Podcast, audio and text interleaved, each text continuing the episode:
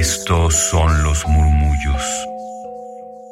Los excéntricos. Los olvidados. Los prohibidos. Radio UNAM presenta Gabinete de Curiosidades. una galería de los archivos más extraños que han habitado nuestra frecuencia.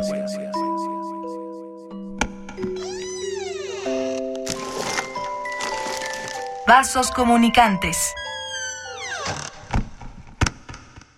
Mis queridas almas hercianas, yo soy Frida Rebontulet y en esta ocasión nos reunimos una vez más a través de este viento sonoro por el cual se transmite Gabinete de Curiosidades en el 96.1 de FM. Si nos están escuchando en la frecuencia modulada, tengan muy buena tarde, muy buen sábado. Si es vía podcast en algún otro momento, pues bien, tengan muy buen día, muy buen momento en el que nos estén sintonizando. Hoy quiero presentarles este audio que pertenece a la colección de descargacultura.unam. Esto en letras mexicanas en voz de sus autores con Isabel Zapata, quien escribe poesía, pero en esta ocasión queremos presentar el ensayo llamado Mi madre vive aquí en el cual comparte la experiencia y reflexiona sobre el significado de acercarse a la biblioteca de su madre y leer las anotaciones que hizo en sus libros y cómo ese acto se convierte en un diálogo con ella y una manera más de conocerla aún después de su muerte. Isabel Zapata nació en la Ciudad de México en 1984, es ensayista, poeta, traductora y editora. Estudió ciencia política en el ITAM y filosofía en la New School of Social Research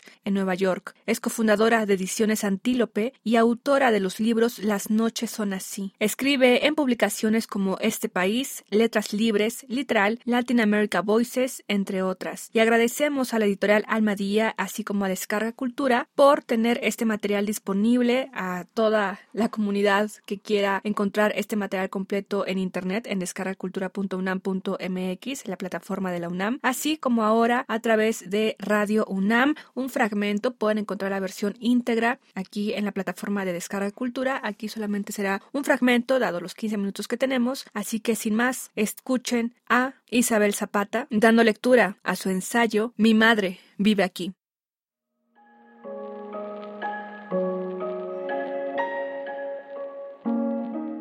Mi madre vive aquí.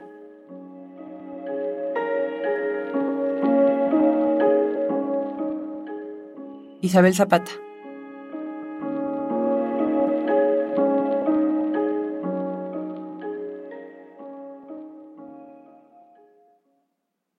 Pabellón Roseto. Larga esquina de verano. Armadura de mariposas. Mi madre vino al cielo a visitarme. Héctor Biel Temperley. Los objetos que acumulo invaden los metros cuadrados que tengo el atrevimiento de llamar míos. No es una revelación New Age ni una diatriba anticapitalista decir que por momentos siento que estas cosas se adueñan de mí.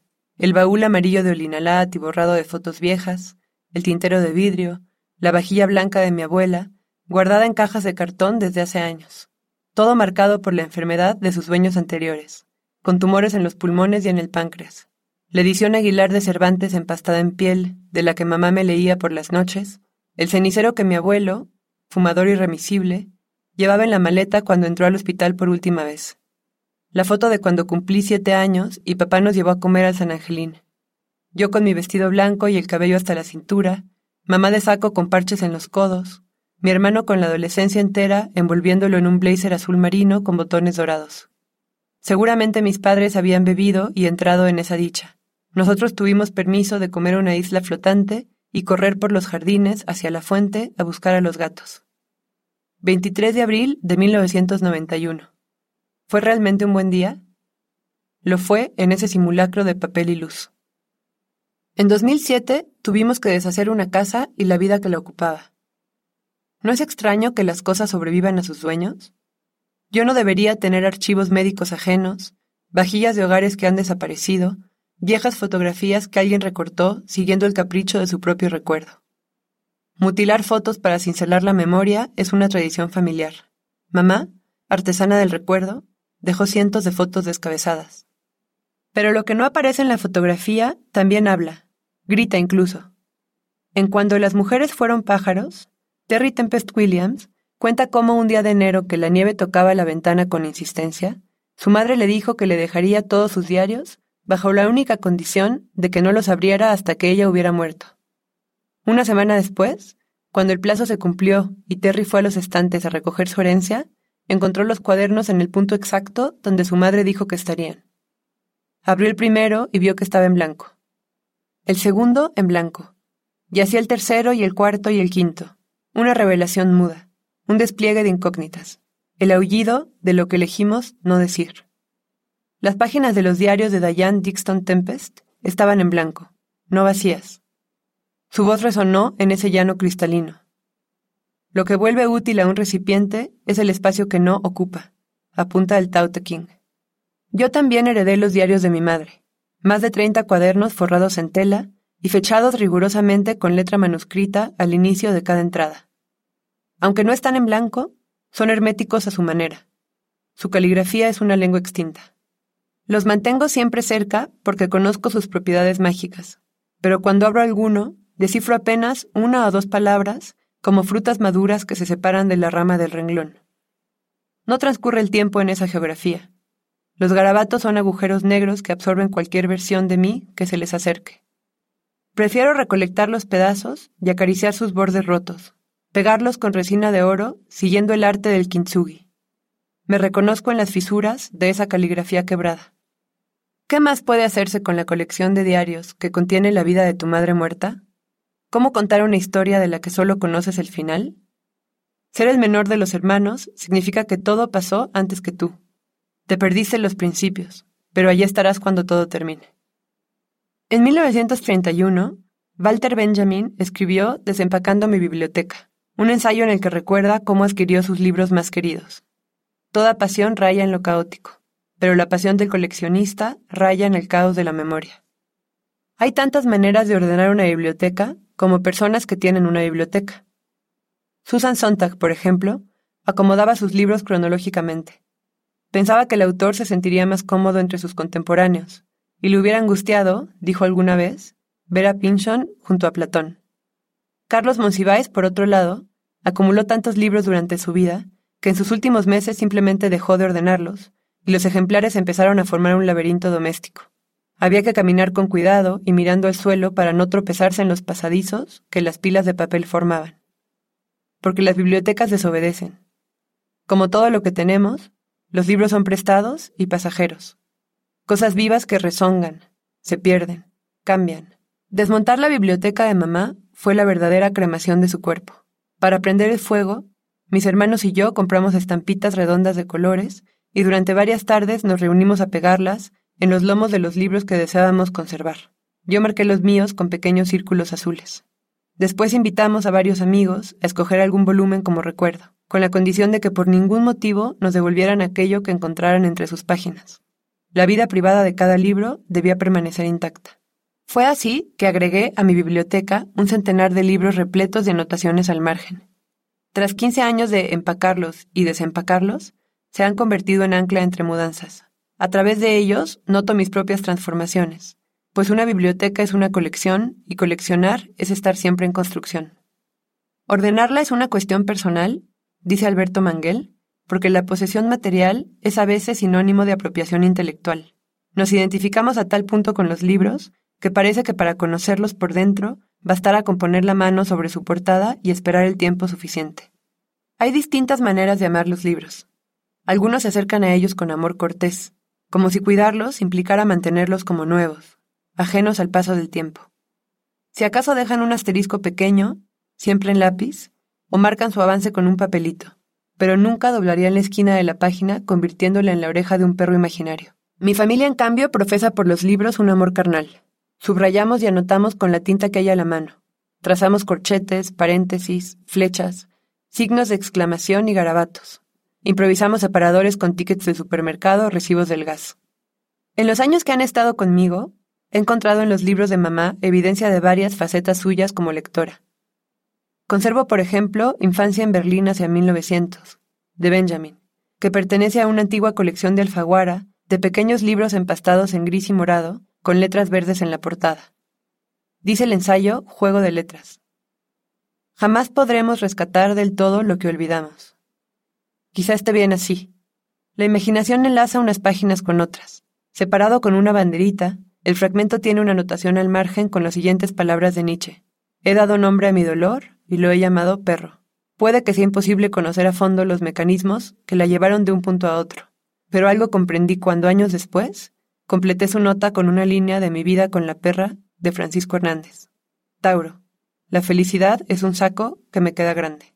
Dos de mis escritoras favoritas se unieron sutilmente cuando en la página 130 de Revelación de un Mundo, Lispector escribe, Un hombre para lo que soy importa muy poco.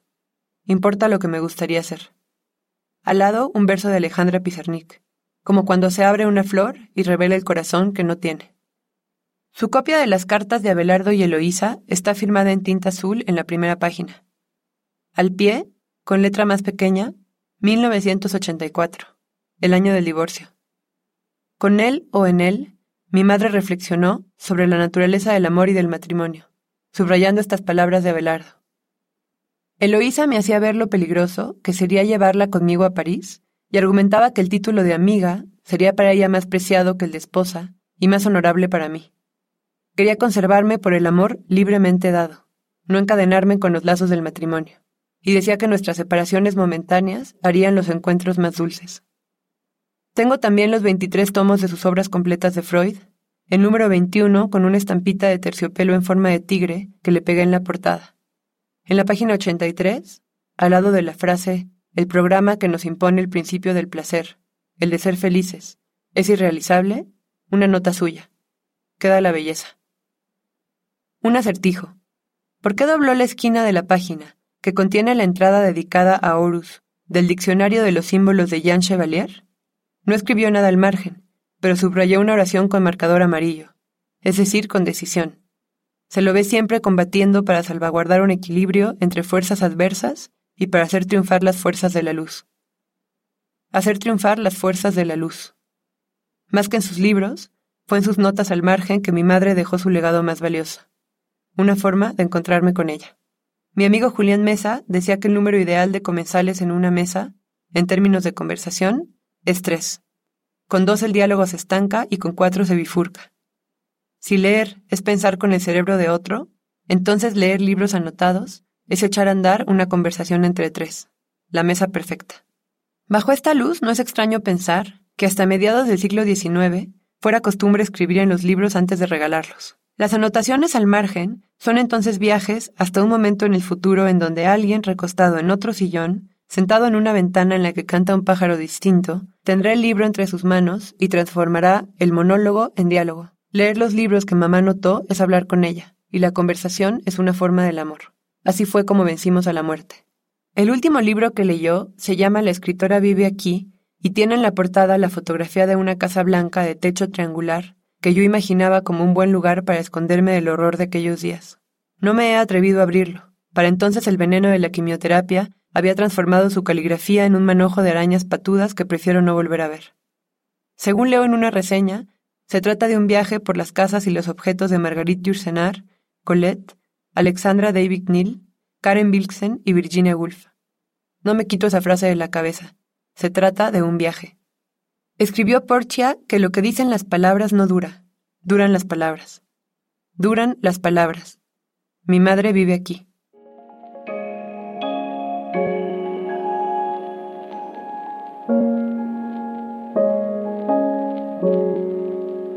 Acabamos de escuchar a Isabel Zapata en la lectura de su ensayo Mi madre vive aquí, editado por Almadía en 2019 y esto es un fragmento, solamente pueden encontrar la versión íntegra en el portal descargacultura.unam.mx, así como acercarse a la publicación de Almadía que hizo de la obra de Isabel Zapata. Síganos en Twitter para ampliar la conversación en arroba gabinete bajo y les deseo un excelente día, noche, donde sea que nos estén escuchando sintonizando y les invito también a que escuchen los programas anteriores en radiopodcast.unam.mx.